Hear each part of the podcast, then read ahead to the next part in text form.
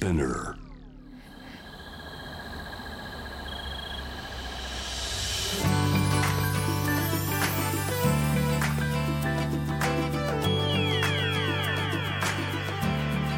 エネオス4 Hour Earth One by One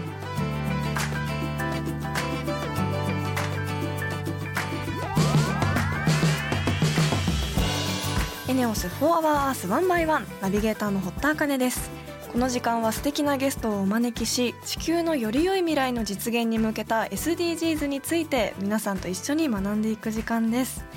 えー3月も半ばに差し掛かり卒業式シーズンだと思うんですがえっと学生の皆さんも聞いている方いらっしゃるんですかね。あの私もその卒業式といえばあの卒業アルバムも同時に配られると思うんですけど 私は中学高校と女子校でその時にあのちょっとこうなんて言うんでしょう女子校だったのでこう尖るにも尖りきれない すごくなんか中途半端なポーズとか表情をしている変顔とかをしている写真がすごく多くてそういう写真が卒業アルバムに載っていて今はもう見返せないぐらい恥ずかしいんですけど皆さんはこう卒業アルバムって見返したりするんですかね？あしかも卒業アルバムって今このペーパーレスの時代とかってどうなってるんですかね？なんかデジタル化されてたりもするんですかね？ちょっと気になるのであのそういう新しい情報があれば最近の卒業式とか卒業アルバム事情を知っている方いたらぜひ教えてください。そしてあの卒業アルバムの写真は本当に普通に座って笑顔でピースしている写真がいいと思うので ぜひあのシンプルな写真を載っけることをお勧めします。ということで本日も SDGs 学んでいきたいと思います。地球の未来を考えるこの番組はエネオスの提供でお送りします。エネオスは2040年までに自社で排出する CO2 の量をさまざまな取り組みからプラスマイナスゼロにするカーボンニュートラル企業を目指していて私たちの未来に不可欠な脱炭素循環型社会の実現に向けて具体的な取り組みをされているそうなのでそのあたりも番組で分かりやすく紹介していきたいと思います。そしてこの番組は JWAVE をキーステーションに FM ノースウェーブ ZIPFM、FM802、クロス FM、JFL5 曲をネットしてお送りします。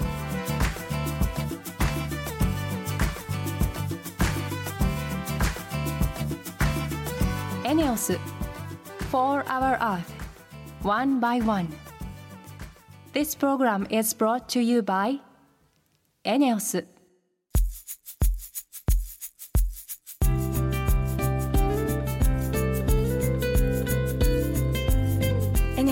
ネオス4 Hour Earth 1 by 1本日のトークテーマは目標8働きがいも経済成長もです。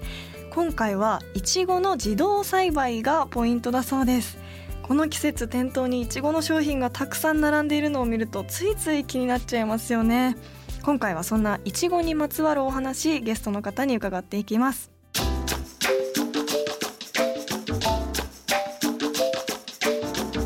エネオス4 Hour Earth One by One.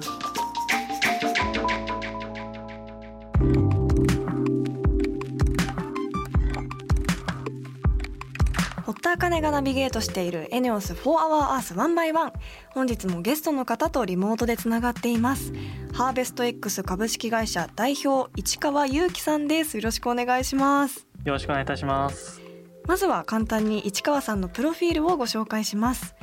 中学高校在学時からロボットの研究を始めさまざまな技術プロジェクトに参加大学時代にはロボットと農業の掛け合わせに興味を持ち卒業後2020年8月にロボットによる完全自動栽培で農業人材不足食料の安定生産に貢献する会社ハーベスト X を創業されました。えー学生時代からずっとロボットがお好きだったということで好きになったきっかけは何だったんですか？そうですね、えっと、まあやっぱりものづくりの好きな家庭に育ったことが、まあ一つ大きいかなと思っていて、はい。私の父もですね、まあ自動車会社の勤務だったりですとか、母親もその DIY のあの大好きな人だったので、はい。まあそういったあの、まあ親の影響だったりとか、うん。私自身すごい SF 映画がまあ好きでして、はい。特にあの、あのアメコミマーベルのあのアイアンマン。のはい。トニー・スタークに憧れたっていうのはちょっとありまして、はい。まあ、そういったところがこう今につながる好きになるこうきっかけだったのかなというふうに思いますね。私も最近アイアンマンを見直したばっかりだったのですごくわかります。あそうなんです。あよかったです。あの作ってる作業とかその出来上がった感じのかっこよさ本当にしびれますよねそうですね、はい。それに加えてやっぱりなんかこう自分でもやっぱりこう科学を使ってるところもあって実現できるんじゃないかってこう思わせてくれるところもあって、うわーやっぱそういったところがすごい影響を受けてますね。あーすごいですよね。中学生からロボットに関わっていたそうですがどんなことをしてたんですか？そうですね、まあ、中学生というとやっぱり高校受験の前あたりなんですけども、はい。受験勉強を全然せずに、まあ、中学23年生くらいからですね ずっとこうコンピューターのプログラムばっかり書いてました。えー、天才。そんなに大したものじゃないんですけども、はい。まあ、そういったことをやっていて高校自体もですねそのまま高校に進学して、まあ、そこがですねスーパーサイエンスハイスクールというこう認定を受けているところでして、はい。まあ、学校に、まあ、当時珍しい 3D プリンターですねを使ってロボットアームを、まあ、実際に作ったりとかをしていましたね。そんな高校があるんですか？すあごい。そうですね。はい。3D プリンターがある学校があるってすごいですね。そうで当時まだこう、めあのテレビとかでもこう紹介され始めたぐらいだったのでなかなか高校にあるっていうのはすごい珍しかったんじゃないかなというふうに思います。あああのスーパーサイエンススクールって何ですか？先ほどおっしゃってた。あ文科省がですね科学技術だったりとか理科とか、まあ、数学教育ですね。重点的に行う高校を指定した学校、まあ、そういう認定みたいなものですね。それをまあスーパーサイエンスハイスクールって言いまして国内大体100ぐらいですかね。ぐらいの高校が認定されてますね。へえすごい。天才がたくさん生まれそうですね。まあ、確かに周りからだったりとか、うん同じこうスーパーサイエンスハイスクールの学生同士での交流とかもすごい刺激的でしたね。わあすごい。日本の未来を担っていく人がたくさんいるんですよね。あのそして学生生活を終えて起業されたっていうことですがすぐに会社は設立されたんですか？いや会社自体を自分で作って自分でやりたいことで会社作りたいっていうのは考えてたんですけども、はい。すぐではなくてですねやっぱりこう最初は大学卒業した後にやっぱり実際のこの、まあ、農業の現場だったりとか植物工場をやっぱ知りたくて、はい海外のですね植物工場の会社で働く予定だったんですね。はいまあ、それがですねやっぱり、まあ、ここ最近こうコロナの影響でですねちょうどその時パンデミックが起こった時でして、自分が出してたこうビザの審査が止まったりとかでこうもともと行こうと思ってた時期に行けなくなって、はい。まあ、それまでもこうリモートワークでなんとかやろうと思ってたんですけど、うん。まあ、それが難しくって、まあ、結果こう、まあ、そこの会社にこう行くのをちょっと断念して、うん。まあ、自分で会社作ることにこう踏み切ったような感じですね。へえすごい。そのネガティブな状況を出して起業に踏み切るっていうのがやっぱりすごいですね。世の中どうなるかわからない中で、はい。その中でやっぱり自分がやりたいことをなんだって考えた時に今こう事業としてやっていることだったんですうね。んなるほど。あのそのハーベスト X では具体的にどんなことをされてるんですか？今あの私たちはですねいちごとかトマトといった火砕類の植物工場向けにこう自動で受粉だったりとか収穫を行うロボットの開発提供をしていまして、はい。まあ、実際にそのあの東京大学の本校キャンパス内にですねあの自分たちのロボットの検証のためのこうラボを作ったりして、まあ、そちらで今開発とかをしているような形になりますね。へえあの自動収穫っていうのは聞いたことあるんですけど、はい。自動受粉っていうのはロボットで受粉させるっていうことですか？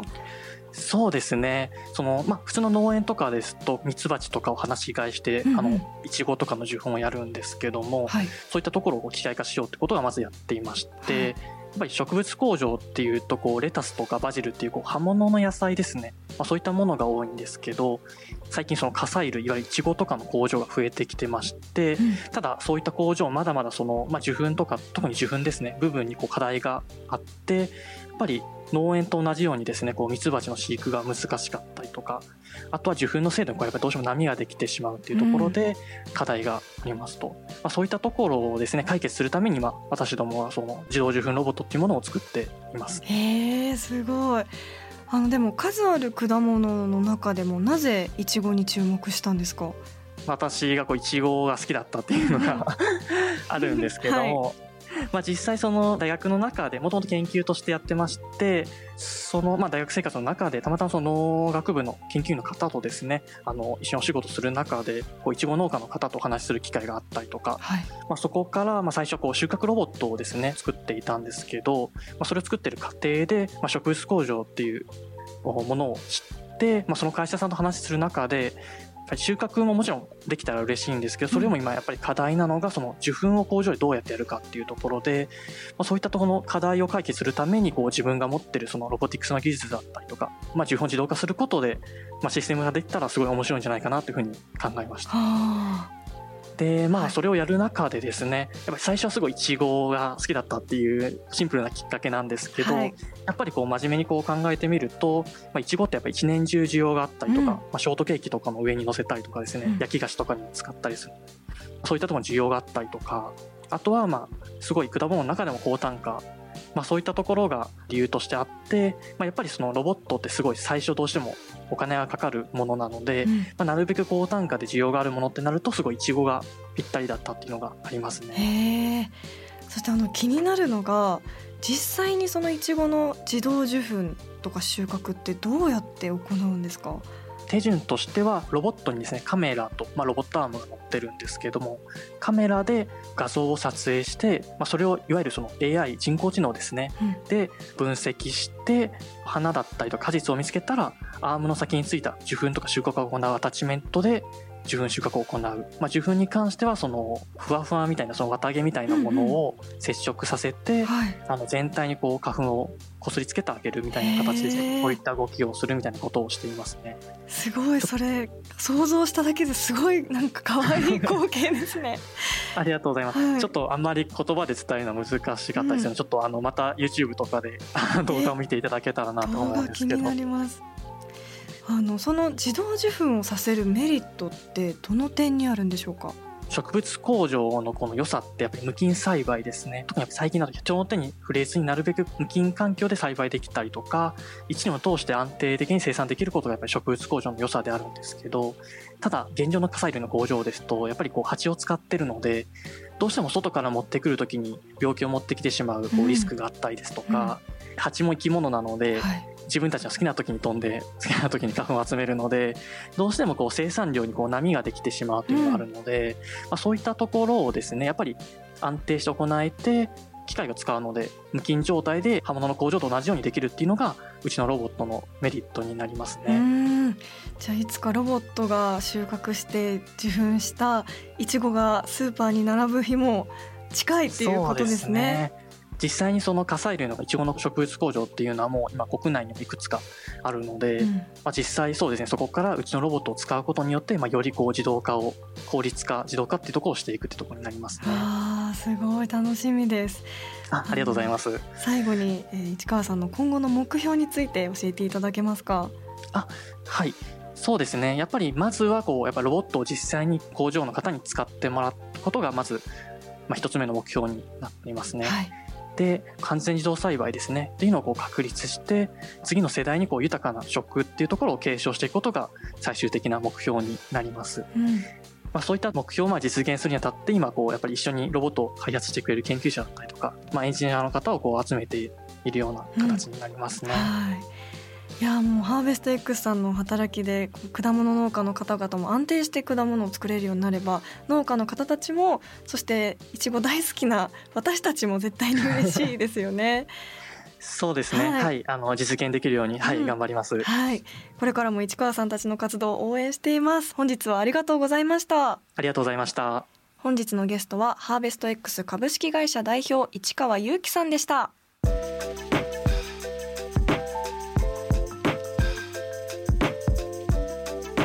オス4 Hour Earth One by One.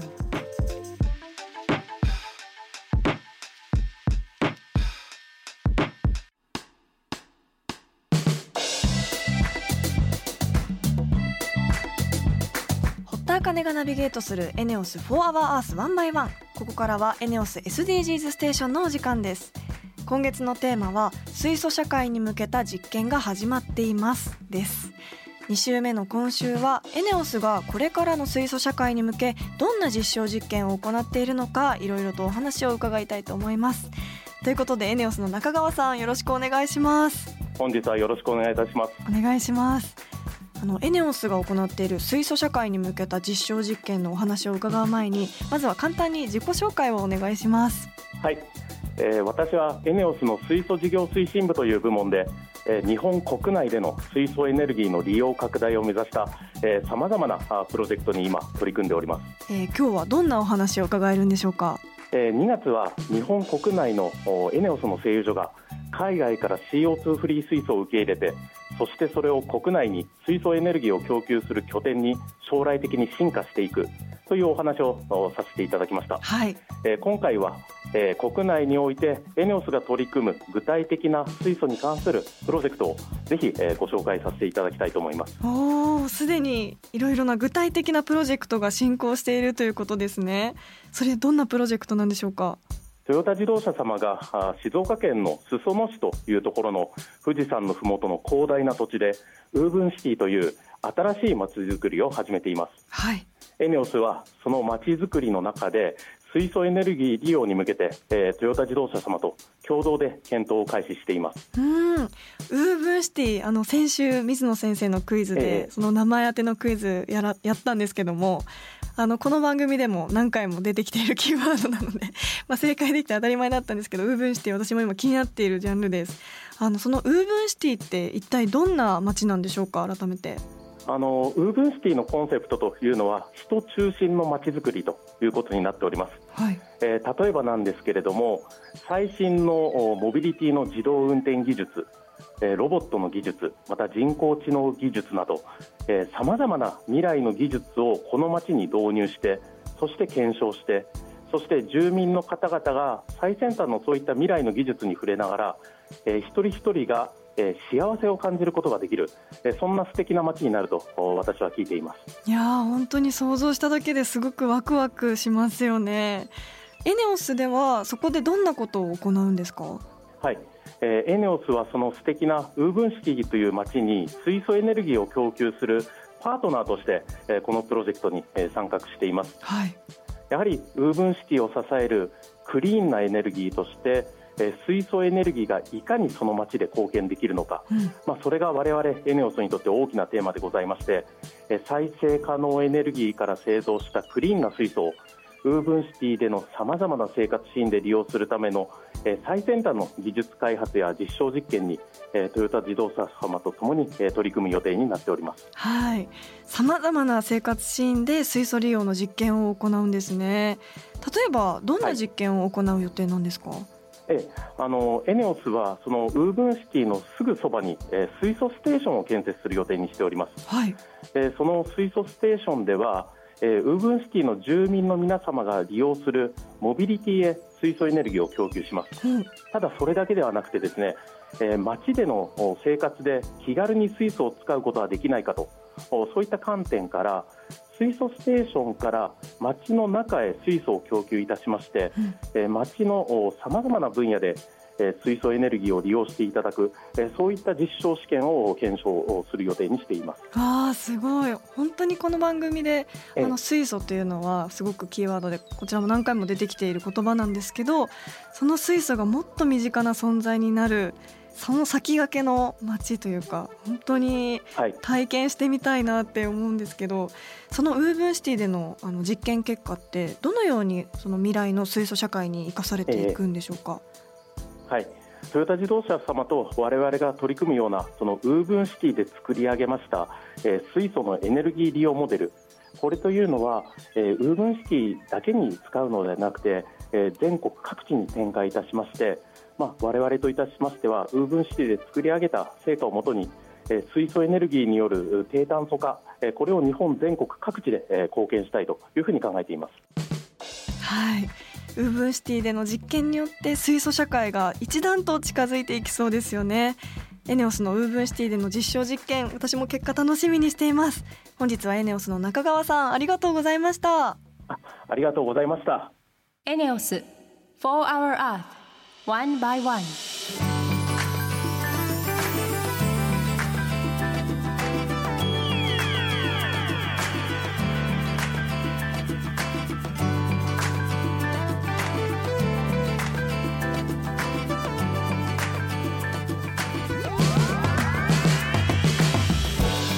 エネオス4アワーアース1 by 1そろそろエンディングの時間です。ここで私のお仕事の活動報告です。4月スタートの金曜ドラマインビジブルに出演することになりました。TBS の連続ドラマに出演するのは初めてでしかも五十嵐夏樹という刑事を演じさせていただきます、えー、刑事役初めてなのであの所作とかこう拳銃の扱いとかすごくドキドキしているんですけどあのすごく楽しんで演じさせていただいています。え、主演の高橋一生さんと柴咲コウさんが刑事と犯罪コーディネーターという異色のバディを組んで警察すら存在を知らない凶悪犯に挑んでいくお話です。あの本当に台本をもらうたびに次の続きが気になって仕方ないですし私が演じさせていただく五十嵐夏樹という刑事はあの男気のあるえー、とすごく負けん気の強い女の子なんですがそういうところも実際の自分の性格にちょっと近いところもあるのでそういう要素を入れて演じさせていただいているのでぜひ五十嵐の活躍にもご注目いただけたら嬉しいです、えー、そして今週はハーベスト X の市川さんにお話を伺いました。こんな発想があるんだって思うぐらいすごく面白い取り組みをされていてあの実際にいちごの自動受粉の映像を YouTube で見てみたいなと思います。こういうロボットが作ったこう地球にも人にも優しいいちごがスーパーに早く並んであの身近な存在になるといいなと改めて思いました。リスナーの皆さんも普段やっている SDGs なことや気になること質問などあればぜひ番組まで教えてください。メールはホームページにあるメッセージトゥースタジオから。ツイッターは番組名を検索して「4HourEarth」の頭文字「ハッシュタグ #FOE813」をつけてどんどんつぶやいてください。エネオス SDGs ステーションへのメッセージも大歓迎です。エネルギーのことエネオスのことなど疑問や質問も募集しています。それでは来週この時間にお会いしましょう。ここまでのお相手は堀田茜でした。